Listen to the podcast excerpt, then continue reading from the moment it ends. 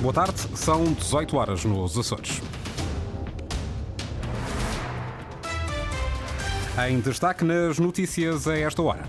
Na região mais pobre do país, os Açores, os gastos médios anuais das famílias açorianas estão abaixo do todo nacional, diz o INE. Com todos os farmacêuticos a pedirem escusa de responsabilidades, o bastonário da Ordem reuniu esta tarde com a administração do Hospital de Ponta Delgada e saiu satisfeito do encontro. Coliseu Miquelense vai apresentar recurso para o Supremo, foi condenado a pagar salários e indemnizações a Helder Fialho, antigo administrador. Quanto a temperaturas máximas previstas para amanhã, 17 graus em Angra do Heroísmo, 18 em Santa Cruz das Flores, Horta e Ponta da Algada. Avançamos para as notícias às 18 horas, uma edição da jornalista Margarida Praia.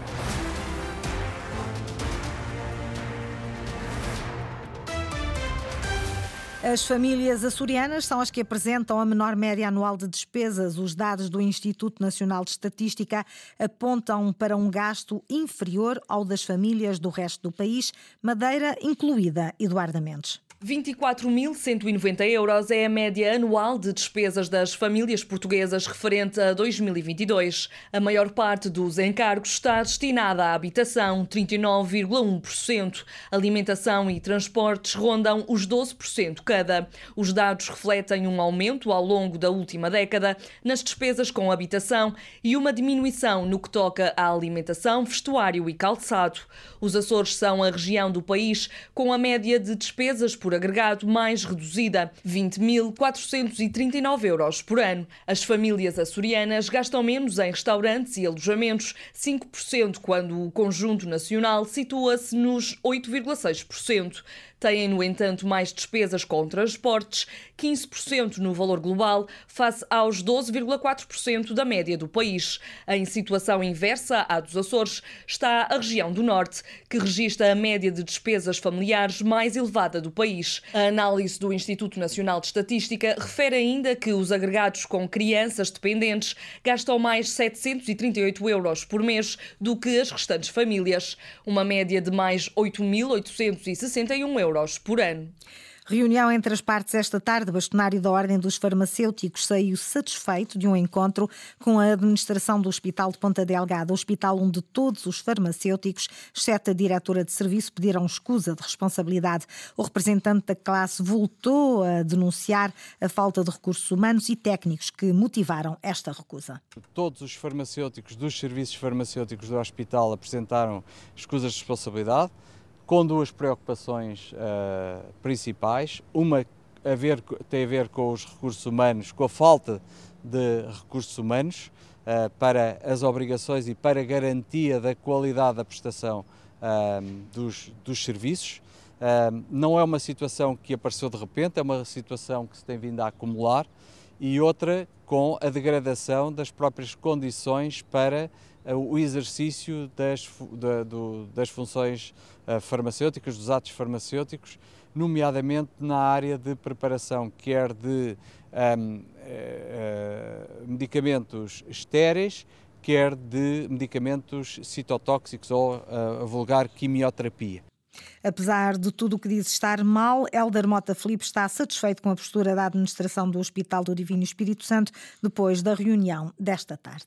Houve Uh, muita transparência, muita abertura, o reconhecimento das dificuldades, e gostava de sublinhar isto, que não é muitas vezes frequente uh, uh, por parte do Conselho de Administração, que demonstrou estar ciente dos problemas, quer dos recursos humanos, quer das infraestruturas, e que está neste momento a fazer um esforço grande, e eu fiquei, aliás, ficamos todos convencidos desse, desse esforço que está a ser feito por este Conselho de Administração. O Hospital de Ponta Delgada vai contratar quatro farmacêuticos e há ainda outros dois profissionais que farão o seu internato naquela unidade de saúde. Com a administração do Hospital de Ponta Delgada, reúne também esta tarde o Bloco de Esquerda na agenda o caso dos trabalhadores contratados durante a Covid. Sandra Pimenta. Em campanha eleitoral não pode valer tudo. Quem o diz é o Bloco de Esquerda, que acusa o ainda governo de coligação PSD-CDS-PPM de se apropriar de uma proposta sua, que há um ano era considerada populista e foi chumbada, para agora integrar os cerca de 300 trabalhadores do Serviço Regional de Saúde, os chamados contratos Covid. Veio o Governo Regional apresentar a mesma proposta, quando num só ano aumentou em mais de 200 trabalhadores precários no Serviço Regional de Saúde. Eram cerca de 300, passaram para mais de 500. Ou seja, o Governo Regional da direita, que criou o problema da precariedade com esta dimensão no Serviço Regional de Saúde, vinha agora dizer que é quem queria resolver o problema. António Lima, líder dos bloquistas na região, que esteve reunido com o Conselho de Administração do Hospital de Ponta Delgada, deixam uma garantia. Tivemos nesta reunião a certeza que nenhuma administração promoverá o despedimento desses trabalhadores até à entrada em funções do novo, do novo governo. Para o Bloco, o financiamento do maior hospital da região é também uma preocupação já que os prejuízos podem duplicar este ano de 13 para 26 milhões de euros. Esse é um número brutal terá consequências gravíssimas. É insustentável manter o Serviço Regional de Saúde e o Hospital de Ponta Delgada em particular nesta situação. Isso leva naturalmente a que o hospital não tenha capacidade de investir, de adquirir os bens e serviços que necessita a tempo e horas, de contratar os recursos que precisa e leva também a que não tenha a capacidade de cumprir os seus compromissos com fornecedores. Tal é a dívida de fornecedores que também existe no Hospital de Ponta Delgada. A esse nível, esta situação não pode continuar. Mais financiamento melhor gestão no Serviço Regional de Saúde, as pretensões do Bloco de Esquerda em vésperas de eleições regionais. Ainda na saúde, a lista de espera para cirurgia nos hospitais dos Açores aumentou em novembro. Tem agora mais 825 doentes do que no mesmo período do ano passado. Francisco Faria. O número de inscritos para cirurgia nos três hospitais dos Açores aumentou em novembro passado mais de 8% em relação ao mesmo período de 2022, mas diminuiu se compararmos com outubro deste ano. Em novembro passado, perto de 10.700 utentes aguardavam, quase 6.500 no Hospital Ponta Delgada, perto de 3.000 na Terceira e pouco mais de 1.200 no Faial. Contudo, o número de pessoas operadas até aumentou em novembro, mais 3,6% em relação ao período homólogo. O boletim informativo da Direção Regional da Saúde dá ainda nota que o tempo médio de espera também aumentou para um ano e um mês, cresceu 17 dias em relação a novembro do ano passado. No mês de novembro foram realizadas 897 cirurgias, uma diminuição em relação a outubro, e foram cancelados 244 atos cirúrgicos, um aumento de 20% também em relação a outubro deste ano. Se compararmos com o ano anterior, os cancelamentos diminuíram cerca de 40%. O Hospital da Terceira foi o único a reduzir a produção cirúrgica em novembro passado e, segundo a agência Lusa, desde maio que o número de pessoas em espera para cirurgia nos Açores aumenta em relação ao ano anterior. O Tribunal da Relação condenou o Coliseu Miquelense a pagar mais de 57 mil euros a Helder Fialho. A primeira instância tinha dado razão à Casa de Espetáculos e considerado nulo o contrato do gestor, mas a relação revogou essa decisão e determinou o pagamento das remunerações devidas e também de indemnizações por despedimento ilícito e por danos morais. Inês Linhares Dias. O Coliseu Miquelense foi condenado a pagar mais de 45 mil euros a Helder Fialho por remunerações devidas e 11.760 euros de indemnização por despedimento ilícito e danos morais. Ao todo, o Tribunal da Relação determina que a Casa de Espetáculos deve pagar mais de 57 mil euros ao antigo gestor, segundo o acórdão a que a Antena 1 Açores teve acesso. Em primeira instância, o Tribunal do Trabalho de Ponta Delgada tinha determinado que o contrato de Helder Fialho era nulo, já que este era vogal da administração, quando essa mesma administração decidiu nomeá-lo diretor-geral do Coliseu.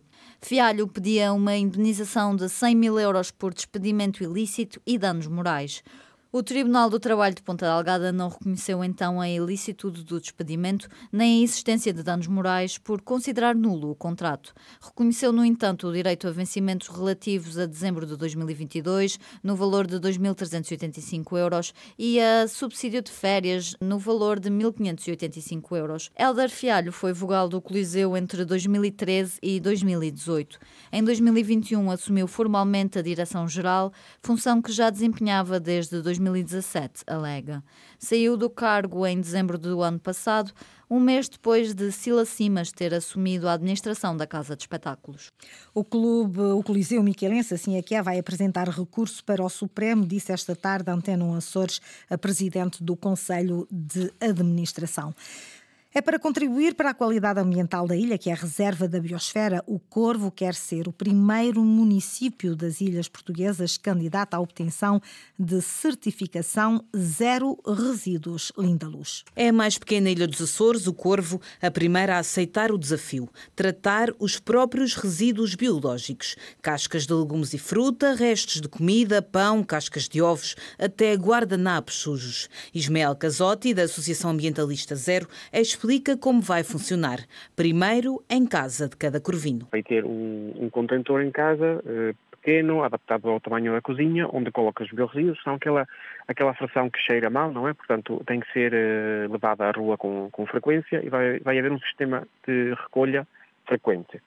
Aqui a diferença é até o momento onde é que vão esses resíduos. Atualmente estes resíduos são transportados para a Ilha das Flores, depois para a Terceira. O objetivo é mantê-los no Corvo e usar unidades de compostagem. Antes que surjam dúvidas... Deve haver técnicos da Câmara que seguem esse processo para garantir que está feito da melhor forma, que que atinge as temperaturas corretas e que não há problemas de, de higiene pública. Portanto, é um processo bastante simples, com algum cuidado, corre bem, não há cheiros, não há qualquer problema. Mas para além de separar os resíduos e fazer reciclagem apropriada, Ismael Casotti lembra que há outros passos a seguir. Por exemplo, será que conseguimos evitar a produção deste, deste material?